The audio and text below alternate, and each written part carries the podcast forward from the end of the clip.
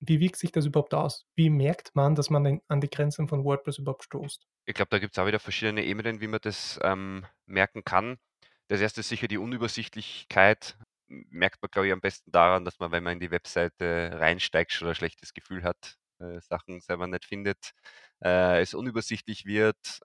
Zweites, wo man's merkt, ist, ähm, Speed vom Backend. Äh, das heißt, wenn man eingeloggt ist ohne Cache, merkt man relativ schnell, wann die Seite, äh, beginnt langsam zu werden. Und woran man's auch erfahrungsgemäß merkt, ist, wenn sie einfach das eigene Backlog füllt mit Tasks, mit Fehlern, wo man jetzt nicht genau weiß, ähm, wo kommt es her? Die sind schlecht reproduzierbar.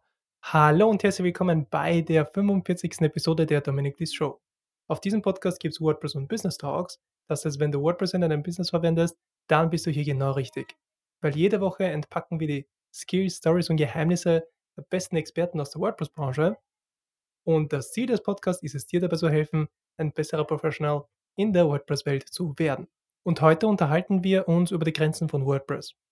Und da bin ich schon sehr gespannt, weil über diese Themen kann man nicht mit jeder Person sprechen, weil dazu gehört dann noch eine Menge Erfahrung, die man haben sollte, um ein bisschen so die Grenzen von WordPress kennenzulernen. Deswegen bin ich froh, dass wir heute mit Christoph Berde nicht darüber sprechen werden. Und zwar werden wir das Ganze von der technischen Perspektive ein bisschen so betrachten. Also was sind so die technischen Grenzen von WordPress? Sowohl bei kleinen Projekten, aber wir werden uns dann hauptsächlich auf die größeren und komplexen Projekte in WordPress fokussieren. Und Christoph ist CEO von Bassfinder und Rechnerherz. Und Rechnerherz, das ist eine Full-Service-Webagentur. Und Bassfinder, ja, da wird euch gleich davon berichten. Aber im Großen und Ganzen hilft die Bassfinder, einen Bus zu finden. Was das genau heißt, da wird euch der Christoph gleich mehr darüber berichten. Und in der ganzen Branche ist er schon seit über zehn Jahren. Also da hat er schon einiges an Erfahrung gesammelt. Und zusätzlich ist Christoph Lehrender an der Uni Wien und seine Lehrveranstaltung ist Mensch-Computer-Interaktion. Also da bin ich schon sehr gespannt, Christoph. Herzlich willkommen. Könntest du dich bitte auch kurz selbst vorstellen, damit dich die Zuschauer und Zuschauerinnen ein bisschen besser kennenlernen können? Ja, hi Dominik, äh, liebe Zuhörerinnen, liebe Zuhörer. Mein Name ist Christoph Bern. Ich darf mich vorweg sehr herzlich bei dir äh, für die Einladung zu deinem Podcast ähm, bedanken. Vielleicht ein paar Worte, ähm, wo ich sozusagen herkomme. Ich glaube, ich habe den nicht so untypischen Weg in der WordPress-Welt äh, gewählt. Bin eigentlich gelernter Entwickler und über die Jahre hinweg schaut man da über den Tellerrand der Entwicklung hinaus und da gibt es ja irrsinnig viel in der Digitalbranche zu sehen, vom Design über das ganze Business. Und so hat es sich eben äh, nicht vorgeplant ergeben, dass ich eine eigene Agentur gegründet habe. Das ist eben Rechnerherz. Äh, mit Rechnerherz sind wir seit sieben, acht Jahren im Digitalmarkt unterwegs, hauptsächlich mit WordPress. Und weil Werbeagentur natürlich alleine zu wenig Arbeit ist, wie die Zuhörerinnen wissen, ähm, habe ja Startups äh, gegründet äh, nebenbei.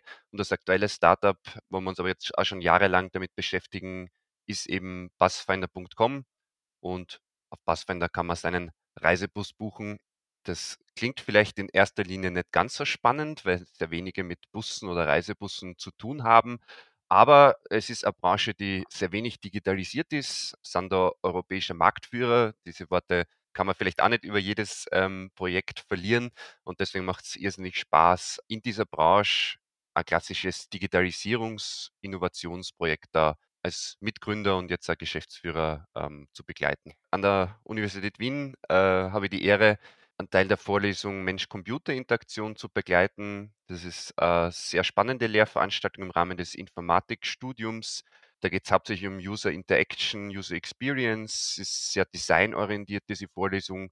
Und was cool ist, dass die Studierenden da im Laufe des Semesters eine App entwickeln müssen in Viererteams und die können wir halt von den ersten Schritten, äh, Low-Fidelity-Prototypen bis hin dann zum Ergebnis, was dann am Smartphone eine ausführbare App sein soll, über ein ganzes ähm, Semester begleiten, wo man, äh, ja, das macht einfach irrsinnig viel Spaß und man kann da ähm, aus der Praxis sehr viel mitnehmen und gleichzeitig kriegt man von den Studierenden, die sind doch um einiges jünger mittlerweile als ich, äh, auch sehr viel ähm, zurück. Sehr cool. Ah, das merkt man gar nicht, den Altersunterschied. Das bildest du nur ein. Ja, sehr, sehr freundlich, Dominik. Ähm, bezüglich WordPress, weil auf dem Podcast ja haupt geht's ja hauptsächlich um WordPress und wir werden uns jetzt mit den Grenzen von WordPress beschäftigen, beziehungsweise werden wir uns darüber unterhalten. Und was hat jetzt Rechnerherz und Bassfinder und alles, was du so machst, eigentlich mit WordPress zu tun? Da vielleicht wieder mit einer Geschichte beginnen. Äh, auf einem WordPress-Podcast das Wort Joomla zu verwenden, ist vielleicht ein bisschen eine blasphemische Angelegenheit, aber anyway, ich habe ähm, sehr früh beim Programmieren gemerkt, dass man mit Frameworks oder dass auf der Welt sehr, sehr viele gute Programmierer gibt und man nicht alles from scratch selber machen muss. Und eines der ersten größeren Projekte habe ich tatsächlich in Joomla realisiert. Das war damals vor 14, 15 Jahren. Ähm, und da bin ich draufgekommen, wie cool das eigentlich ist, wenn man so ein Framework kriegt, das einem sehr viele Dinge abnimmt. Und Joomla hat mir absolut nicht getaugt und innerhalb von ein paar Jahren bin ich ähm, komplett auf WordPress ähm, umgeswitcht und äh, seit es Rechnerherz gibt, machen wir alle Webseiten äh, mit WordPress. Das machen wir einfach, weil ähm, WordPress für uns das flexibelste Content-Management-System ist. Es ist brauche ich auf dem Podcast fast nicht erzählen, aber ist natürlich äh, Marktführer in CMS-Systemen. Über jede vierte Webseite von allen Webseiten verwendet WordPress. Äh, es gibt irrsinnig viele coole ähm, Plugins, irrsinnig viele Leute in der Community, ähm, die es verwenden, die es äh, weiter betreiben. Ähm, der Gedanke von WordPress gefällt mir und so äh, ist eigentlich das entstanden, dass wir fast zu 100 Prozent ähm, WordPress verwenden. Und was hat das Ganze mit Pathfinder zu tun? Pathfinder war in der ersten Version eigentlich eine komplett äh, custom entwickelte Applikation, also React-Applikation mit einem riesigen Backend hinten nach. Und das hat da eigentlich ganz gut funktioniert, sogar in Richtung CEO und Performance, was gar nicht so schlecht. Ähm, es hat aber irrsinnig viele Nachteile gehabt in der Wartung und Pflege. Wir haben alle Funktionen, also CMS vor allem in der Präsentation gegenüber von dem User selbst programmieren müssen. Wir haben fast keine CMS-Funktionalität im Hintergrund gehabt und äh, jedes zusätzliche Feature für den Kunden war irrsinnig viel Aufwand. Da geht es jetzt nicht um den Buchungsprozess, sage ich nachher ein paar Worte dazu. Der ist ähm, auch jetzt immer noch eine JavaScript-App, aber um das Ganze, wie hole ich den User ab, ähm, brauche Landingpages für bestimmte Zielgruppen. Ich möchte irgendwelche Ausflugsziele präsentieren zum Beispiel, da stehe ich sehr, sehr schnell an oder es ist halt irrsinnig viel ähm, Aufwand, solche Dinge ähm, selbst zu coden. Und deswegen haben wir uns im Rahmen des Relaunchs von Passfinder.com dazu entschlossen, vor der ganzen Buchungs-App, nenne ich jetzt mal, also wo man tatsächlich seinen Bus buchen kann, ein großes WordPress-Projekt ähm, zu setzen. Also wenn man auf passfinder.com geht, das erste, was da lädt und alle Seiten ist eine ganz normale WordPress-Webseite, die wir da ähm, davor gebaut haben ohne Erfahrung kann man da, glaube ich, nicht über die Grenzen von WordPress sprechen, sonst wird das alles so theoretisch. Und bevor wir dann aber konkret dann ins Thema eintauchen, ist, finde ich, dann noch eine Sache wichtig, die wir davor noch definieren sollten. Und zwar die Arten von WordPress-Projekten. Weil sagen wir jetzt mal, okay, ich bin ein Webdesigner, ich erstelle Webseiten für Kunden, baue die mit Elementor und erstelle zum Beispiel hauptsächlich, keine Ahnung, Webseiten für Immobilienprojekte. Und das ist jetzt zum Beispiel eine Art von Projekt, die ich, ich sage jetzt mal, in die simpelste Form von WordPress-Projekten einstufen würde. Also zum Beispiel jetzt wirklich Visitenkarten als Webseiten zu bauen mit Hilfe von WordPress oder dann auch komplexere Webseiten, alles, also alles, was in die Kategorie Webseite fällt, also das, wofür WordPress eigentlich gedacht war. ähm, und dann gibt es ja noch weitere Stufen, wie man WordPress verwenden kann. Also man kann dann zum Beispiel Teile customizen, man kann das komplette System custom schreiben mit einem Custom Theme oder man kann das dann auch zum Beispiel, wie ihr das bei Bassfinder gemacht habt, ist, dass es halt ein Teil vom gesamten System ist, das so genau weiß ich das nicht, wie ihr das dann umgesetzt habt oder welche Teil von WordPress ihr dann für Bassfinder verwendet habt. Aber was man zum Beispiel auch machen kann, wo es so diesen Begriff gibt, Headless CMS, dass man WordPress einfach als Backend verwendet, als Backend-Lösung und im Frontend über die REST API kommuniziert das dann mit einer JavaScript-Applikation auf Basis von React zum Beispiel, damit dann die Redakteure eine angenehme Art haben, den Content zu bearbeiten und zu erstellen, ohne jetzt wirklich von Scratch ein eigenes CMS zu bauen für die Applikation. Und wie siehst du das alles? Also, wie würdest du WordPress-Projekte kategorisieren?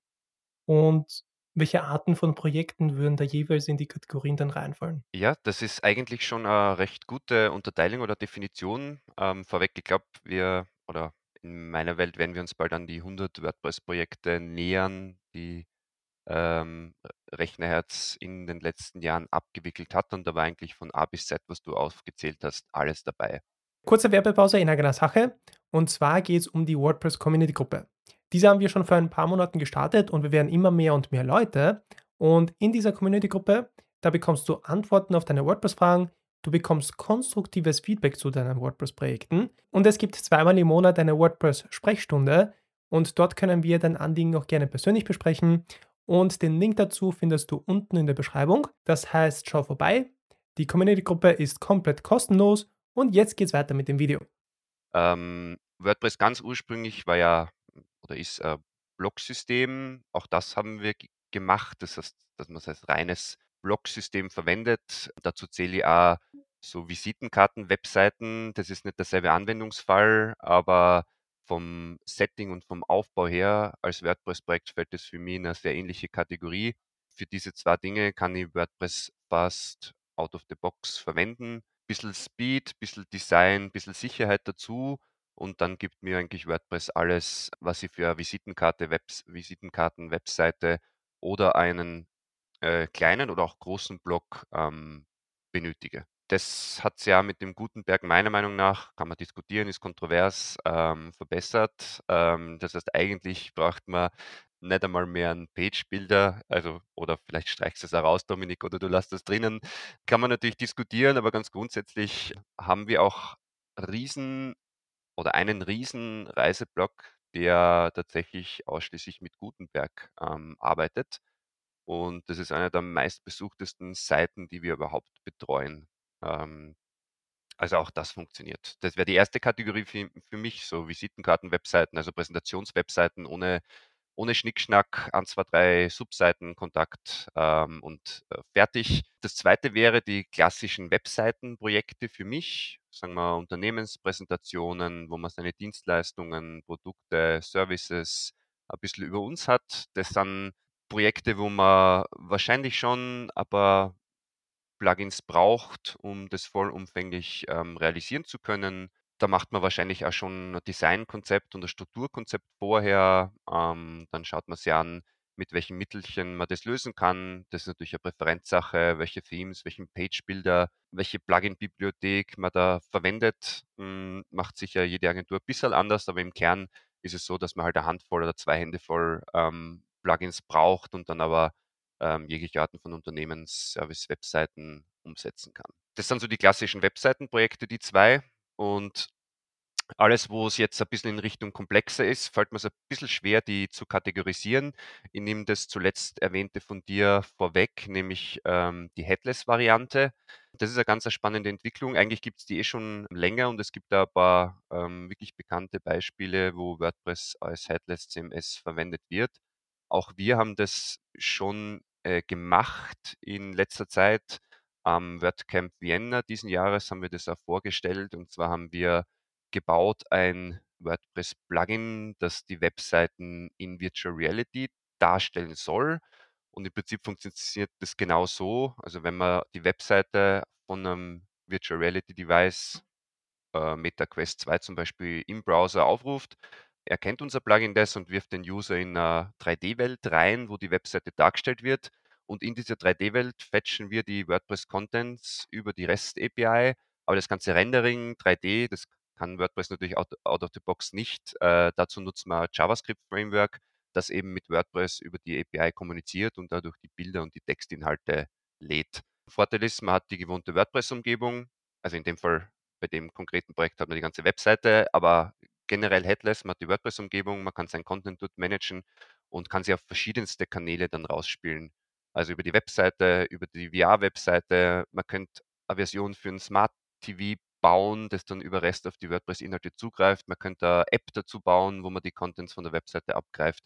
Also, es sind eigentlich keine Grenzen gesetzt, wobei ich das eher ein bisschen als Erweiterung sehe, ähm, zu einer Webseite, diese Funktionalität. Genau, und jetzt der letzte Punkt wären eben komplexere Softwareprojekte mit WordPress oder komplexere Projekte, müssen nicht unbedingt Software sein. Da geht's drum, dass man den Kunden versteht, ähm, welchen Business Case er online umsetzen möchte. Das heißt, wir haben eine Webseite und der Kunde bietet eine Dienstleistung oder Produkt an, für das man irgendwas mehr bauen muss. Zum Beispiel, weiß nicht, der will äh, Online-Trainingskurse ähm, verkaufen mit einem Abo-Modell für, äh, für seine Zuhörer. Und in dem Fall ist es wichtig, dass man das als vorweg gut definiert, was man braucht, sie dann anschaut, was kann die WordPress-Welt, was gibt's für, was gibt's schon für Plugins und dass ihr einen richtig guten Plan zurechtlegt, um das umzusetzen. Dazu zähle ich jetzt auch Projekte, wo man Custom Code braucht, sprich Eigenentwicklungen. Auch wieder von A bis Z, auch wieder sehr schlecht in Schubladen steckbar. Man kann ein bisschen was in die Functions PHP reinhacken, um Funktionalität zu erweitern. Man kann aber genauso gut eine ganze Plugin-Batterie selber schreiben und so einfach den Webseitenumfang äh, eigentlich unbegrenzt, habe ich zur Diskussion gestellt, ähm, erweitern. Ähm, du siehst schon, ich habe jetzt viel geredet, aber schlecht kategorisiert, würde ich sagen. Je einfacher es ist, desto leichter ist es zu kategorisieren. Aber grundsätzlich sehe ich die Grenzen von WordPress relativ weit, ähm, äh, relativ Ja. groß. Und wenn wir jetzt zum Beispiel die Türen öffnen, was sind für dich persönlich jetzt die Limitierungen von WordPress? Also unabhängig davon, ob das jetzt eine simple Webseite ist, unabhängig davon, ob das ein komplexes Headless-System ist mit einer Frontend-Applikation zum Beispiel, die vorne dran hängt. Was sind so die Grenzen von WordPress, die man kennen sollte, wenn man sich dafür entscheidet, WordPress als Werkzeug für das Projekt zu verwenden? Ja, jetzt wird es natürlich spannend und offen. Äh, um die Grenzen äh, von WordPress da festzulegen, glaube ich, muss man sich anschauen, wo denn die Schwächen von WordPress sein können. Weil jede Art von Schwäche, wenn man da weiter reingeht, wird es vielleicht irgendwann zu einer Grenze. Äh, grundsätzlich würde ich sagen, es ist immer projektabhängig und auch umsetzerabhängig, wo die Grenzen denn tatsächlich sind. Aber ich würde vielleicht auf ein paar exemplarisch oder ein bisschen aufzählen, wo ich denn da die Grenzen sehen könnte.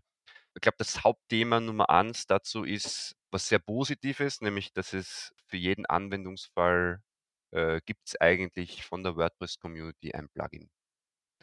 Und ich glaube, das ist äh, die Hauptgeschichte, wo man dann in Grenzen gerät. Man kann nämlich so gut wie alles machen ähm, und dann installiert man ein Plugin nach dem anderen und dann sitzt man da vor einer Webseite, die durchaus mal 50, 60 Plugins installiert hat, die zwar sehr funktional ist, aber dann rennt man richtig rein in die, in die Troubles. Ähm, erstens muss man es warten. Es gibt immer wieder Plugin-Inkompatibilitäten, von denen man eigentlich gar nichts weiß, auch zwischen großen ähm, Plugin-Herstellern. Es gibt leider auch schlecht entwickelte Plugins oder Plugins, die nicht mehr weiterentwickelt werden. Das sind vielleicht auch kleine Helferlines, die einmal Sinn gemacht haben, aber wenn die zwei, drei Jahre nicht weiterentwickelt werden, dann hängen sie drin, man ist vielleicht davon abhängig und dann kann man sie entweder hersetzen und das selbst auf den neuesten Stand bringen, Alternative suchen oder whatever. Mit 50, 60 Plugins hat man dann immer definitiv das Thema Speed drinnen. Es gibt da sehr viel Plugins, die einfach auf Speednet optimiert sind, äh, irrsinnig viele Datenbankabfragen bei jedem WordPress-Load ähm, machen. Das finde ich auch persönlich ein bisschen ein, Problem. Und dann hat man noch das Thema Sicherheit, äh, Service Thema. Jedes WordPress-Plugin birgt ein gewisses Sicherheitsrisiko. Ähm, der einzige Unterschied ist bei denen, die richtig häufig verwendet werden, fallen Sicherheitslücken ob der großen Nutzerbasis wahrscheinlich viel früher auf und werden vermutlich äh, auch früher gefixt als bei kleinen Nischen-Plugins, wo Sicherheitslücken teilweise auch wahrscheinlich längere Zeit ähm, offen bleiben können. Also das, das Thema Plugins ist, ist für mich ähm, Hauptthema, warum man sie irgendwo verrennt und wo die Grenzen sind. Äh, was gibt es da für Tipps? Ähm, wird vorhin genau überlegen, welche Funktionalität brauche ich unbedingt auch mit dem Kunden reden, äh, dass er das versteht, äh, was das für Konsequenzen haben könnte, wenn man dort noch ein kleines Feature und da noch ein kleines Feature, gerade bei Online-Shops ein großes Thema, dazu baut. Dann würde ich mal versuchen, die Anzahl der Plugins generell zu reduzieren. Es gibt äh, Plugins, die einfach mehrere Funktionen in einem vereinen und das auch gut machen. Dann hat man zumindest eine kleinere Anzahl an Plugins Trotzdem ist der, der Rat, ähm, so gut es geht, die Anzahl der Plugins generell ähm, zu reduzieren. Dann schaut man aufs Datum, wann es zuletzt ähm, runtergeladen worden ist, wie oft es verwendet wird, die Bewertungen durchlesen. Man kriegt da im, im Support-Bereich äh, ein Gefühl dafür, wie schnell ähm, reagiert der Entwickler, der Hersteller auf Kundensupport oder ignoriert er einfach Kundenanfragen. Und das gibt mir das, das gibt mir alles ein Gefühl für Plugins, die ich noch nicht kenne, die ich noch nicht verwendet habe, ob das eine gute Idee ist, die in einem äh, Projekt zu verwenden ähm, oder nicht.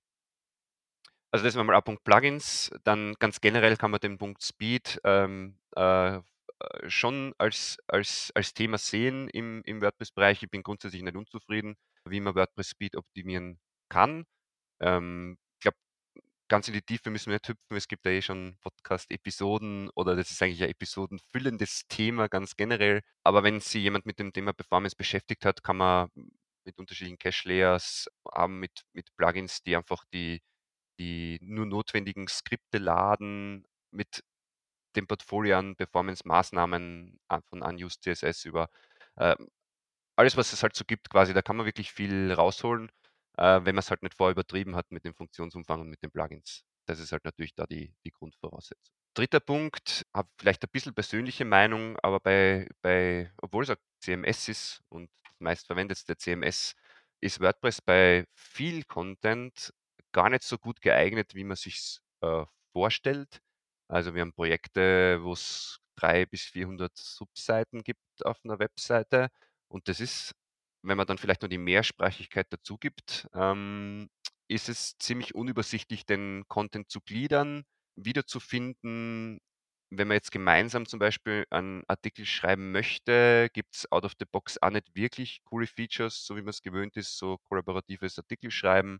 Die Mediathek ist sofort überfüllt, ähm, wenn man jetzt nicht mit einem Plugin wieder mal für Abhilfe sorgt, dass man sich so Ordnerstrukturen oder Kategorisierungen ähm, zurechtlegt. Also das ganze Thema Content ist, wie gesagt, bei, bei wirklich großen Seiten, und da geht es nicht um Blogs, weil aber jetzt 400, 500 Blogartikel ist es egal, aber bei strukturierten Content, Content für verschiedene Nutzergruppen, Beispiel große Steuerberatungen zum Beispiel, die haben irrsinnig viel Content, unterschiedliche Strukturen, äh, unterschiedliche Bereiche und das zu, zu gliedern, gemeinsam daran zu arbeiten, das ist ein bisschen mühsam und man braucht wiederum Plugins, um, um, um da die Zusammenarbeit quasi gut machen äh, zu können. Wo wir Grenzen gesehen haben, äh, sind große Shops.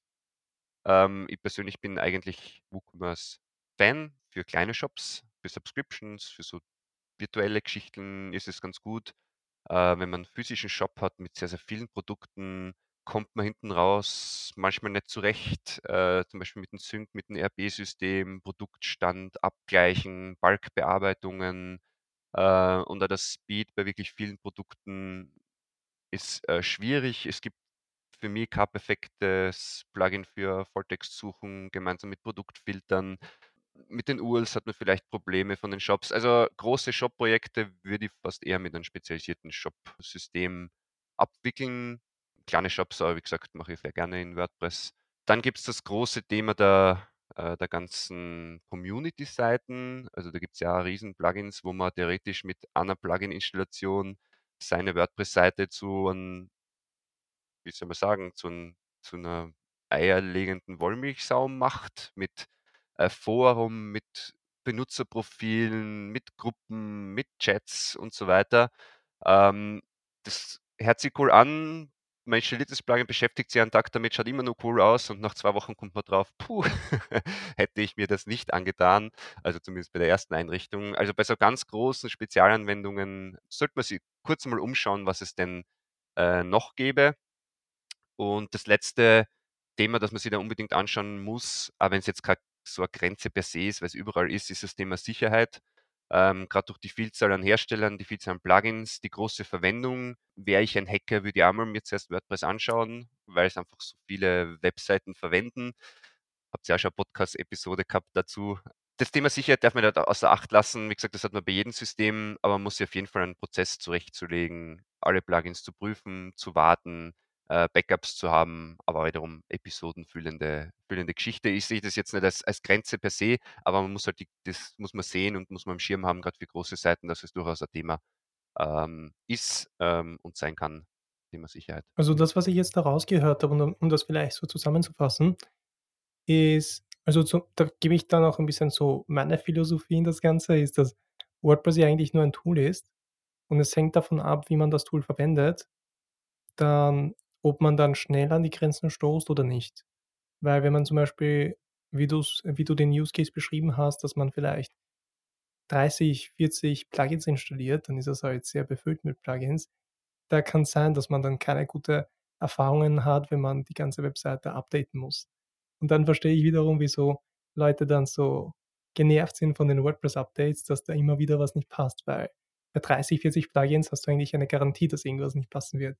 Und wenn du zum Beispiel nur 5 bis 6 Plugins installiert hast, dann sind sehr selten irgendwelche Troubles bei den Updates, wo du dann eingreifen musst, irgendein Backup einspielen musst und so weiter. Aber in Bezug auf Grenzen, auf die Symptome, weil du bekommst ja keine Meldung von WordPress so: „Hey, du bist gerade an eine Grenze gestoßen. Bitte mach das und das, um das zu beheben.“ Sondern wie wirkt sich das aus, wenn man an Grenzen von WordPress stößt? Also, gibt's da irgendwelche Symptome, die sehr typisch sind, wo man merkt so: „Aha, meine Webseite wird zu komplex. Ich sollte irgendwas machen.“ Oder wie wie wirkt sich das überhaupt aus? Wie merkt man, dass man an die Grenzen von WordPress überhaupt stoßt? Ich glaube, da gibt's auch wieder verschiedene Ebenen, wie man das, ähm, merken kann. Das erste ist sicher die Unübersichtlichkeit. Ähm, merkt man, glaube ich, am besten daran, dass man, wenn man in die Webseite reinsteigt, schon ein schlechtes Gefühl hat, äh, Sachen selber nicht findet, äh, es unübersichtlich wird. Ähm, äh, 2., wo man's merkt, ist, ähm, Speed, im Backend. Äh, das heißt, wenn man eingeloggt ist ohne Cache, merkt man relativ schnell, wann die Seite, äh, beginnt langsam zu werden. Das macht dann einfach viel weniger Spaß, wenn man im Backend herumklickt und man muss jedes Mal, keine Ahnung, Sekunden auf auf also mehrere Sekunden auf den auf den nächsten Page-Load, äh, warten im Backend, ist an dem merkt man's. Und woran man's auch erfahrungsgemäß merkt, ist, wenn sich einfach das eigene Backlog füllt mit Tasks, mit Fehlern, wo man jetzt nicht genau weiß, ähm, wo kommt das her? Die sind schlecht reproduzierbar.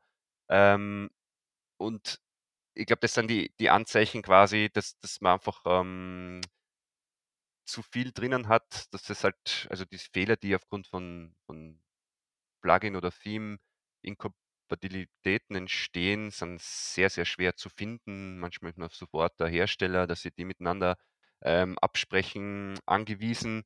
Und zu dem Zeitpunkt klar, man kann's zeitlang ähm, kann man's händeln, man kann's auch sehr lange händeln, man kann's auch als Dauerzustand behalten. Aber das ist, glaube ich, sind so die ersten, äh, Anzeichen, wenn man an die an die Grenzen von WordPress tatsächlich stößt, ja.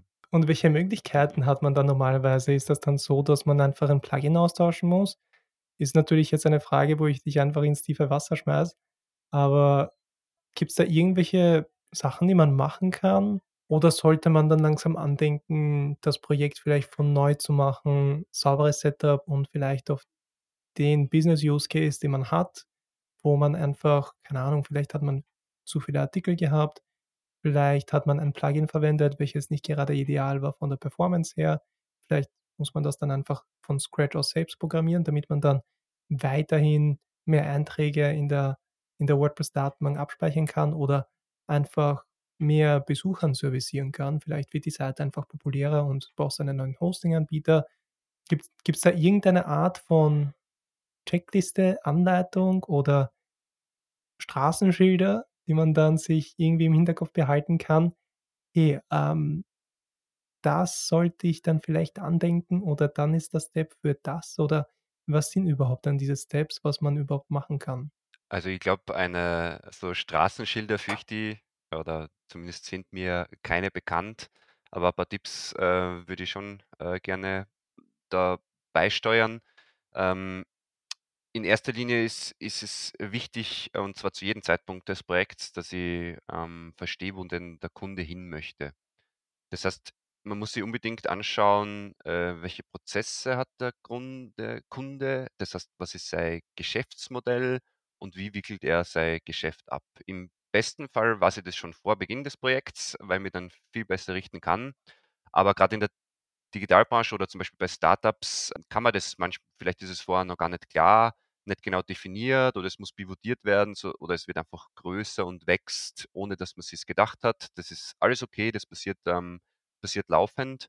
wie gesagt, im ersten Fall, wenn man es vorher weiß, kann man sich gut darauf einstellen und das schon größer aufstellen. Sprich, größer aufstellen heißt, man investiert von vornherein mehr Zeit in eine solide Basis. Ähm, das ist am Anfang natürlich dann ein höherer Aufwand. Dafür hat man am, äh, im Long Run dann bessere Karten, wenn man vorher eben die Zeit investiert hat. Wo man in die Grenzen aber meistens stößt, ist es so, dass man am Anfang nur mal eine kleine Webseite macht, die dann einfach ähm, wächst mit dem Kunden, mit den Anforderungen, mit dem äh, Geschäftsmodell und dann komme ich eher, glaube ich, in die Situation, die du jetzt geschildert hast, nämlich dass man beginnt oder wir vorher darüber gesprochen haben, dass man beginnt anzustehen. Und wenn man das ähm, merkt, sollte man das selber nochmal machen, nämlich mit dem Kunden zu sprechen, hey, in, in welche Richtung geht's und was hast du noch vor? Und dann, glaube ich, kann man entscheiden ähm, in Richtung, ich mache kleinere Optimierungen, weil es wird jetzt quasi in die Richtung weitergehen und da kleine Optimierungen hast, ich schaue mir die Plugins an, welche sind unperformant, welche funktionieren, welche machen Probleme, versuche die ähm, auszubessern. Es sind vielleicht zwei Jahre vergangen, es gibt vielleicht was Neues, was Besseres.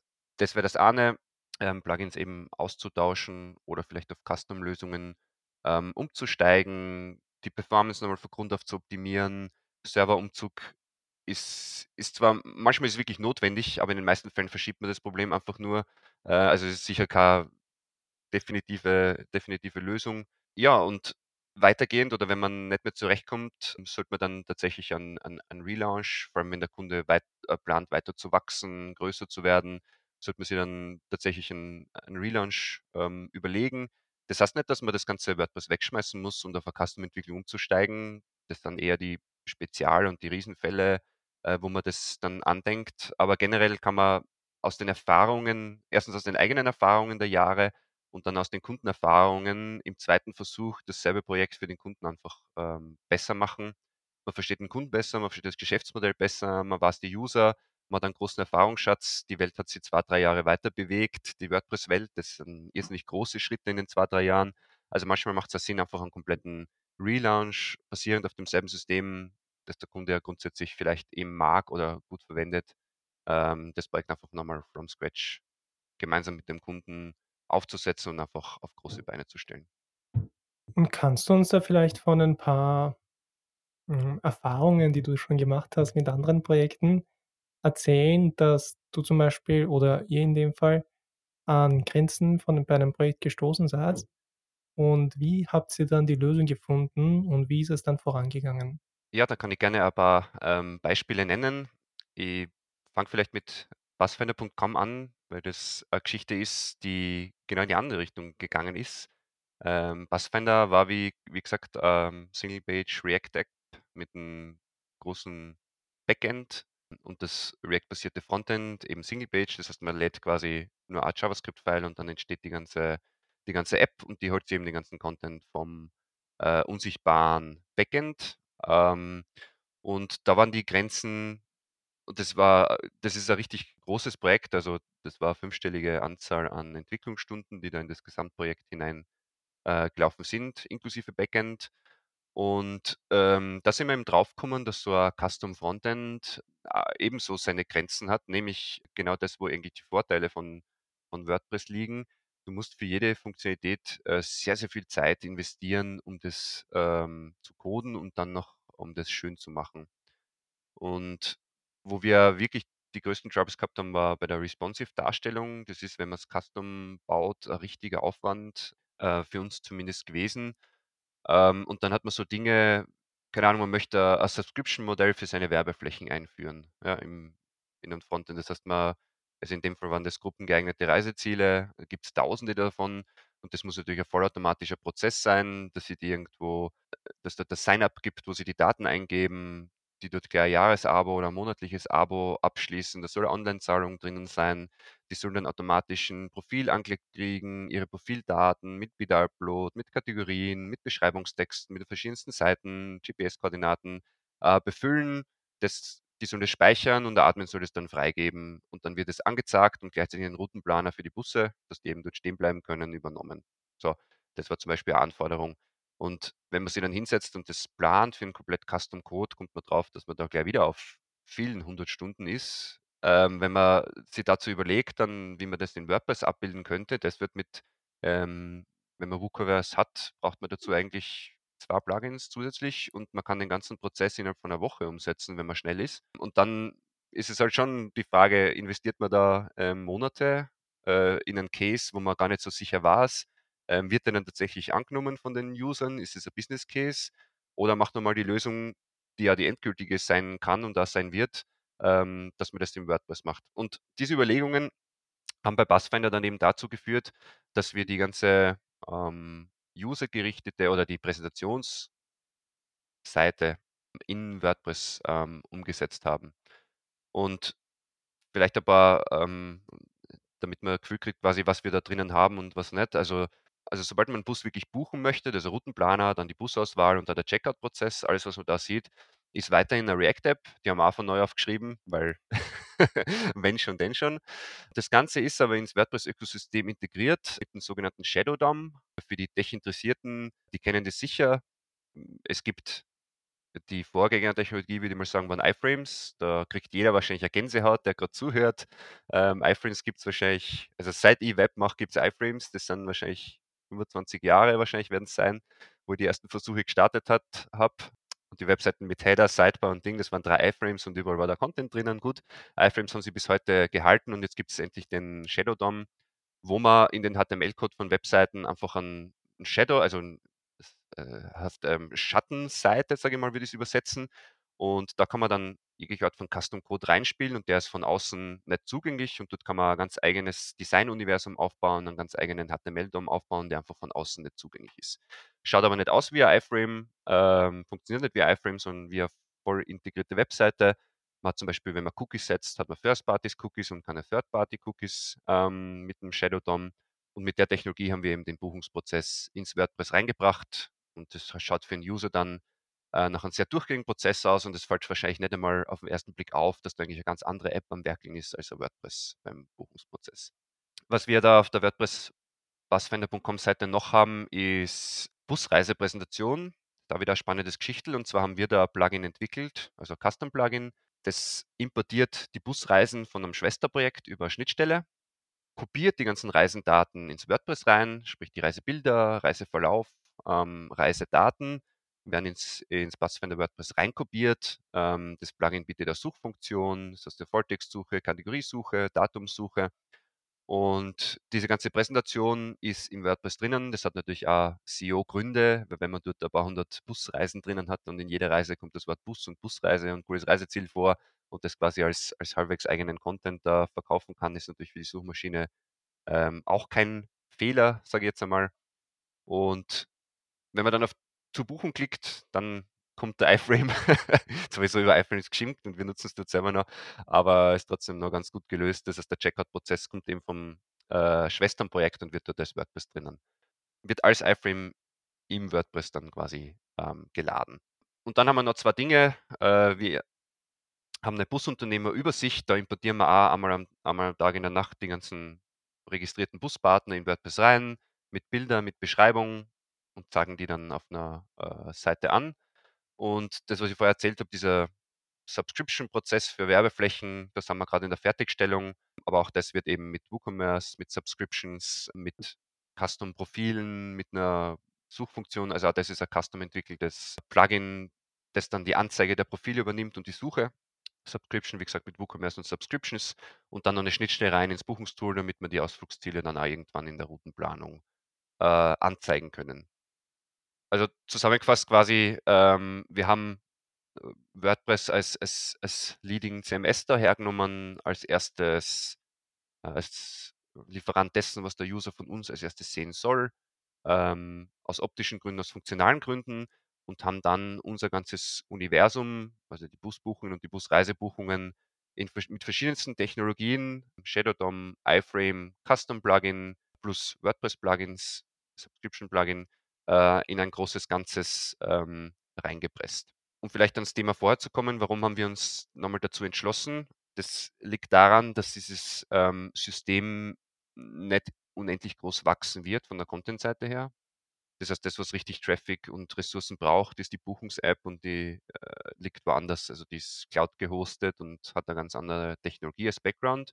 Und für eine Präsentation von statischen Seiten, die Newsbeiträge, die äh, 2 Dutzend hoffentlich, die wir übers Jahr, ähm, veröffentlichen werden und die paar hundert oder tausend Ausflugsziele, da habe ich auch in Zukunft überhaupt kein äh, Zweifel daran, dass WordPress damit, ähm, zurechtkommen wird, mit 'nem guten Hoster, mit 'nem guten Caching, mit 'ner guten Wartung.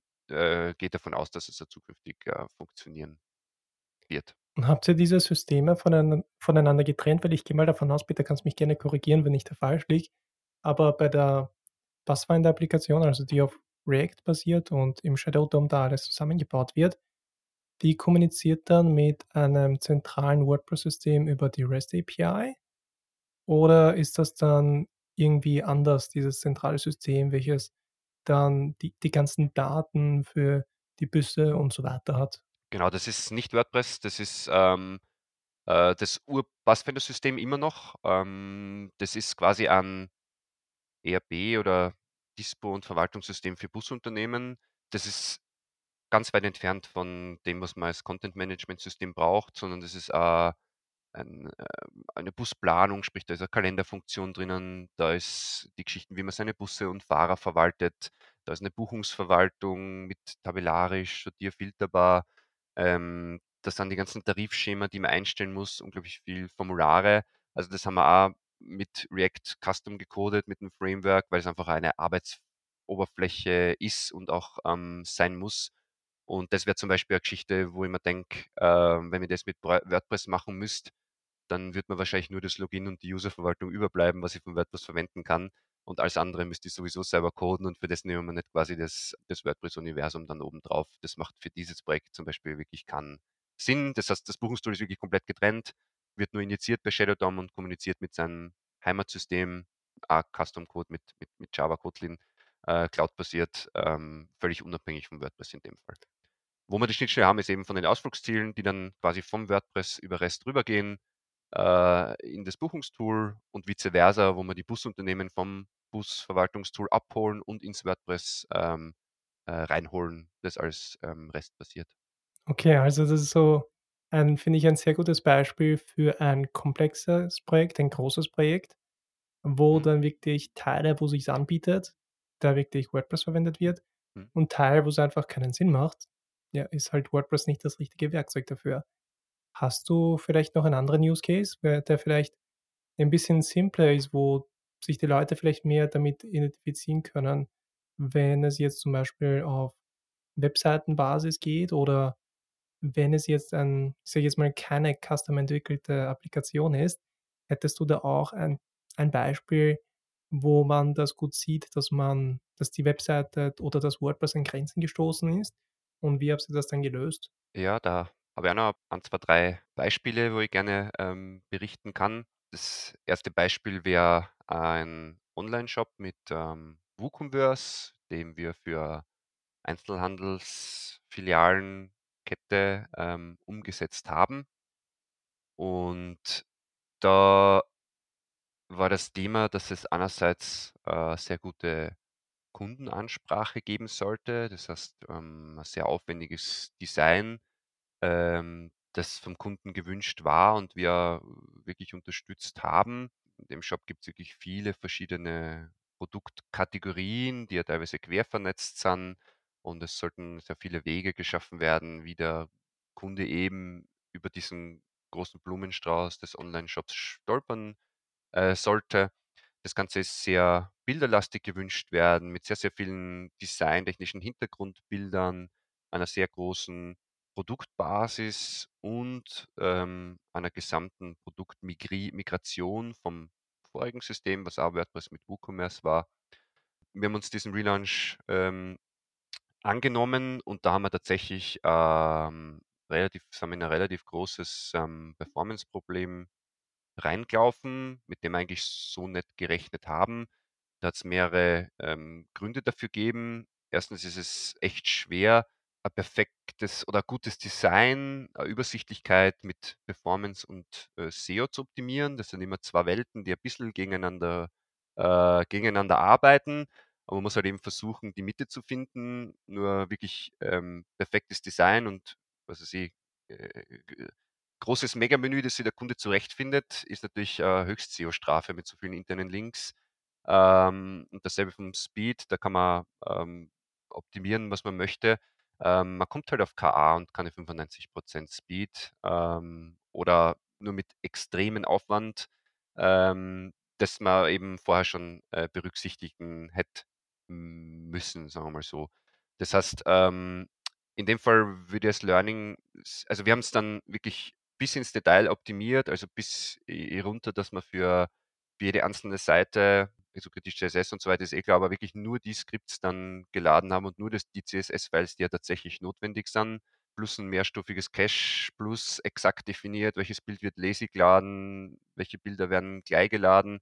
Also das sind Dutzende Stunden an reiner Performance-Optimierung reingelaufen und wir sind dann einem B gelandet vom Speedscore, aber es ist, war dann echt nicht mehr mehr drinnen. Im Vorhinein hätten wir einfach noch eine Spur mehr ähm, uns mit dem Kunden unterhalten müssen, dass wir eben für einen gewissen für ein gewisses Level, also für für ein gewisses Budget, muss man dazu sagen, ähm, was man dann wirklich, äh, daraus erreichen möchte und vielleicht ein bisschen genauer definieren, was denn, äh, tatsächlich das Outcome wirklich sein soll. Ist es Speed auf auf auf 100 oder ist es eben dieses schöne Design und dann einfach, äh, viel besser, äh, drüber zu reden, in welche Richtung oder was dann wirklich die die Prioritäten sind. Ähm, es ist grundsätzlich äh, eh dann gut ausgegangen. Also die, die Seite ist gefühlt extrem schnell und hat gute Userwege, einen guten Checkout-Prozess. Also insofern hat sie das dann eher aufgelöst, aber es war zwischendurch wirklich äh, sehr, sehr viel Arbeit, das dann hinzubekommen. Und man hätte vielleicht am Anfang zwei, drei Entscheidungen anders treffen sollen, um das Ganze, um in das Ding einfach nicht rein, äh, rein ähm, laufen, um in das Ding nicht reinzulaufen. So, ja. Also das war eine Geschichte mit äh, Performance-Grenzen. Vielleicht eine Geschichte, die jetzt, ähm, ich sage kein, kein Negativbeispiel, aber trotzdem, äh, wo man die Grenzen oder wo, wo man sich überlegt, was mache ich mit WordPress, was mache ich nicht mit WordPress. Es ist äh, ein äh, Verein an uns äh, herangetreten, die Hofübergaben machen, sprich äh, gesellschaftliches Thema, äh, Bauernhof, die Jugend möchte nicht übernehmen, äh, der Betreiber, die Betreiberin, das Ehepaar möchte aber, dass der Hof weitergeht. Ne? Und dann brauche ich für diesen Hof einen Nachfolger. Und es gibt mittlerweile genug Junge, die ja das als Lebensziel sehen, auf einen abgelegenen Hof und dort eine Landwirtschaft aufzubauen, sei es haupt- und nebenberuflich, aber das nur zum Projektkontext. Und das Ganze ist eben als Verein organisiert ähm, und sind auf uns zukommen, die Vereinsmitglieder sind mit Excel verwaltet worden und da war die Idee, ob man nicht die Vereinsverwaltung ebenso ähm, digitalisiert. Und wir haben uns da im Beginn des Projekts angeschaut, also wir haben ein bisschen also einige CRMs äh, schon mal begleitet oder selbst in Verwendung, sei es Odoo, sei es HubSpot, sei es sonstiges. Und die Idee war, nachdem die einen digitalen Business Case haben, sprich die Bereitstellung der Profile und das Anschauen der Profile ist möglich, wenn man Vereinsmitglied ist. Das heißt zwar spendenbasiert, aber rein digital. Das heißt, man wird online Mitglied, kann online zahlen, wird dann freigeschaltet, kann sich sein Profil anlegen. Das war so der Projektinhalt. Und das natürlich ist nicht aufwendig, wenn man da externes System hat, das dann manuell mit WordPress zu synken. Also im Sinne von, der User hat jetzt sie registriert, da hat er gespendet, bis zu dem Zeitpunkt läuft die Mitgliedschaft, nach drei Monaten soll der Steckbrief wieder aus äh, äh, deaktiviert werden, solche Dinge. Und da haben wir uns überlegt, dass zwei getrennte Systeme eigentlich mehr Arbeit sind. Und dann haben wir gesehen, dass ähm, Civi CRM ist ein Open Source äh, CRM, gerade für so Non-Profit-Organisationen und Vereine, eigentlich äh, sehr große Funktionalität diesbezüglich gibt und es gibt einen WordPress-Wrapper. Das heißt, man installiert es mehr oder weniger als WordPress-Plugin, wobei man sagen muss, dass Civi selber geschätzt einiges an, äh, einige Mehrfaches an Code mitbringt als WordPress selber und einiges mehr an Funktionalität. Das heißt, man hat eigentlich das kleine WordPress vor dem großen Civi. Ähm, und dann haben wir begonnen, diese zwei Systeme miteinander zu verzahnen. Das hat gut funktioniert bei Mitglieder-Synchronisation, bei den äh, Subscriptions hat es gut funktioniert. Und wo wir dann doch ein bisschen gekämpft haben, ist das ganze Steckbriefsystem. Ähm, wie kann ich im Civi-CRM, also im CRM, schauen, welche Steckbriefe der User online hat, dass die Steckbriefe dann, äh, welchen Status haben die, muss ich die freigeben, muss ich die überarbeiten. Und da war eher das Problem, dass man halt dann äh, das CiviCRM ist ein eigener Menüpunkt im WordPress, wird in einem separaten Fenster aufgemacht. Die Userverwaltung, die Steckbriefe sind an einer anderen Ecke im WordPress. Und da hat man eher so eine Ding schaffen müssen, dass die zwei, zwei Systeme halbwegs miteinander Also, dass man immer die doppelte Arbeit hat, äh, dort nachzuschauen und da nachzuschauen, dass man es versucht, zu einem möglichst homogenen, ähm, System, äh, zu vereinen. Da haben wir natürlich auch ein bisschen ein Performance-Thema gehabt, nicht im Frontend, sondern im Backend, weil da sehr viel Bloat geladen wird durch Civi CRM, durch ein relativ großes WordPress-Projekt. Und das haben wir dann tatsächlich durch einen relativ flotten Host ähm, gelöst, wo einfach genug ähm, RAM und CPU-Time zur Verfügung steht. Wie gesagt, eher für die, für die Backend-Geschichte, wenn man da sehr viel arbeiten muss, die ganze Mitgliederverwaltung, das muss einfach flott gehen, sonst macht es keinen Spaß. Und das war tatsächlich eine Geschichte, wo wir gesagt haben, ich kann das CVCRM nicht performance optimieren, ich muss es über einen größeren äh, Server einfach lösen und nicht über einen äh, kleinen Shared Host. Ja, ich finde, da kann man sich das zusammenfassend einfach ganz gut mitnehmen, ist, dass die Grenzen von WordPress sich einfach dort verstecken also bei den Sachen, die ein bisschen zu überraschend dann zum Projekt dazukommen oder die nicht zum Hervorsehen waren ein bisschen. Einfach durch Unklarheiten, egal ob das jetzt von Seiten von Kunden ist, in Form von Kommunikation oder einfach Sachen, in denen man zum Beispiel noch wenig Erfahrung hat und wo man das erste Mal zum Beispiel sowas macht. Das sind einfach diese Sachen, wo dann wo man dann an Grenzen stoßen kann, die man davor noch nicht gekannt hat, wo man dann erst lernen muss, wie man diese umgeht oder was dann die besten Lösungen sind. Ja, Dominik, das war jetzt wirklich äh, gut zusammengefasst. Kundenanforderungen verstehen oder dass der Kunde weiß, was er denn wirklich möchte. Und ganz gut hat mir gefallen der letzte Satz dann von dir, nämlich äh, die Dinge, die man selbst zum ersten Mal macht. Da muss man einmal gut aufpassen, dass man das äh, gut plant, vorher wirklich ausprobiert und zwar im besten Fall, bevor man es dem Kunden auch tatsächlich verspricht, dass es geht. Ich glaube, sehr viele von uns möchten einfach, äh, es macht einfach Spaß, neue Sachen auszuprobieren, aber für den Kunden zu delivern. Und vielleicht lässt man sich ja manchmal zu schnell in was reindrängen, wo man vielleicht zu wenig Erfahrung hat. Gerade wenn es um wirklich große ähm, Kunden oder mittelgroße bis große Projekte geht, da ich mich persönlich ähm, in Zukunft sehr wenig auf, auf Glatteis ähm, begeben.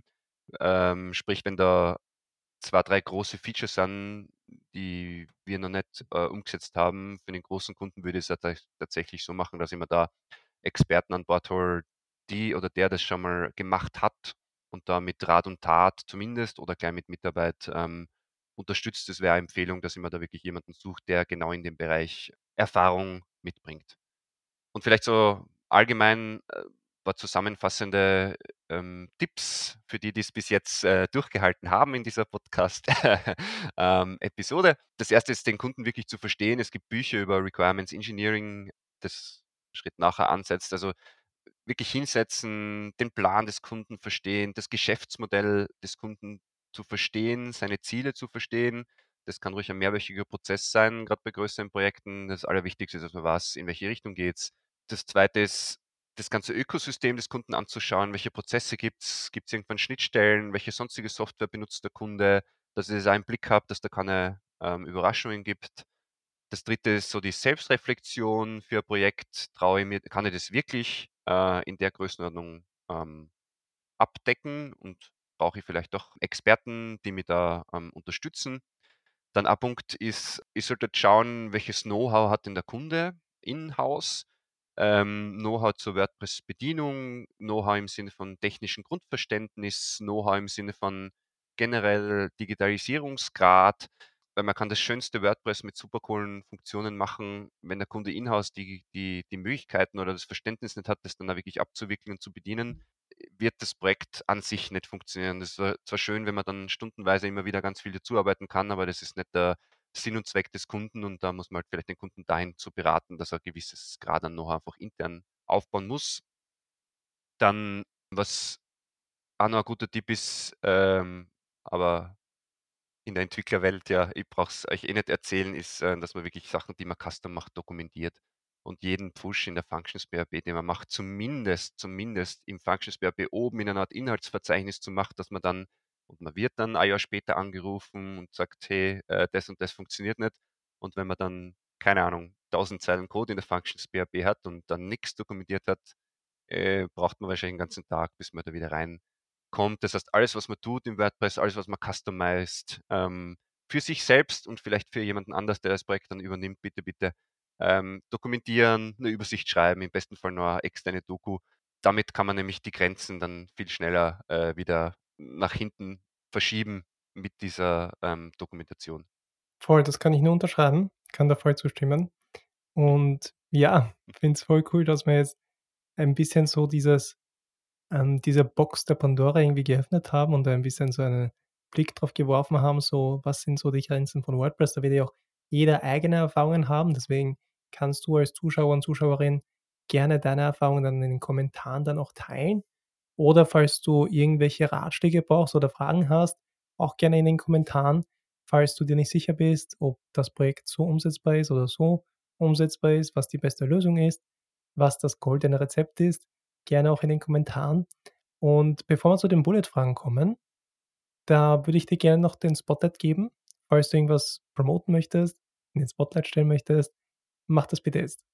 Ja, falls ihr ähm, größere WordPress-Projekte umsetzen möchtet, ähm, dann bitte gerne mir einfach ansprechen. Ihr findet mir auf rechnerherz.at und natürlich darf ja unser Startup an dieser Stelle kurz äh, promoten. Das heißt, wenn Sie vielleicht ein bisschen ein größeres Unternehmen seid und hier und da einen Bus anmieten möchtet für die Weihnachtsfeier, dann äh, im nächsten Jahr, äh, dann einfach auf passfinder.com äh, raufklicken und in Echtzeit Angebote für einen Busmitfahrer kriegen und den auch gleich direkt online buchen. Ja, kurz als Kontext, also wir nehmen die Episode gerade im Dezember auf, aber die kommt dann im, im Jänner raus. Deswegen für die nächste Weihnachtsfeier wird es sich gut anbieten. ähm, zu den Bullet-Fragen, sag einfach das Erste, was in den Kopf schießt. Wenn es äh, Rechnerherz, ähm, Pathfinder und alles, was du so machst, auch mit Uni Wien zum Beispiel, nicht gibt, was wird dein Alternativberuf? Notarzt. Okay, cool. Das haben wir noch nicht gehört. ja. Ich habe Medizin studiert, äh, auch abgeschlossen und das wäre quasi der Plan B. Okay, verstehe. Was ist das nervigste WordPress-Feature? Habe ich ganz ehrlich gesagt. Das können wir auch gerne so belassen. Fällt ja. mir echt ganz an. Ich mag alle. Passt. ähm, was war denn jetzt der Aha-Moment mit WordPress, wo du überrascht warst, dass WordPress das auch kann? Äh, ehrlich gesagt, diese Performance-Optimierungsgeschichte, wie viel man am Ende des Tages tatsächlich noch rausholen kann mit den richtigen Tools. Ja, finde ich auch. Es ist auf jeden Fall sehr viel Optimierungspotenzial noch bei vielen WordPress-Seiten. Ähm, Gibt es noch irgendeine finale Message, die du an die Zuschauer und Zuschauerinnen weitergeben möchtest? Ganz generell glaube ich, dass WordPress eine sehr, sehr coole Plattform sein kann, auch für mittelgroße und große Projekte. Ich glaube, es macht Sinn, dieser, sie da reinzutigern, ein bisschen mit Entwicklung äh, herumzuexperimentieren und bei Bedarf dann wirklich Experten hinzuziehen. So kann man wirklich sehr, sehr viele ähm, Projekte für Kunden äh, echt gut machen. Mhm. Cool. Ja, dann vielen, vielen Dank. Hat mich sehr gefreut, dass wir uns heute über die Grenzen von WordPress unterhalten haben. Und ja, dann sehen wir uns wahrscheinlich beim nächsten WordCamp. Danke, Dominik. Hat sehr Spaß gemacht und ja, definitiv ähm, beim nächsten WordCamp dann wieder in Persona. Passt. Bis dann.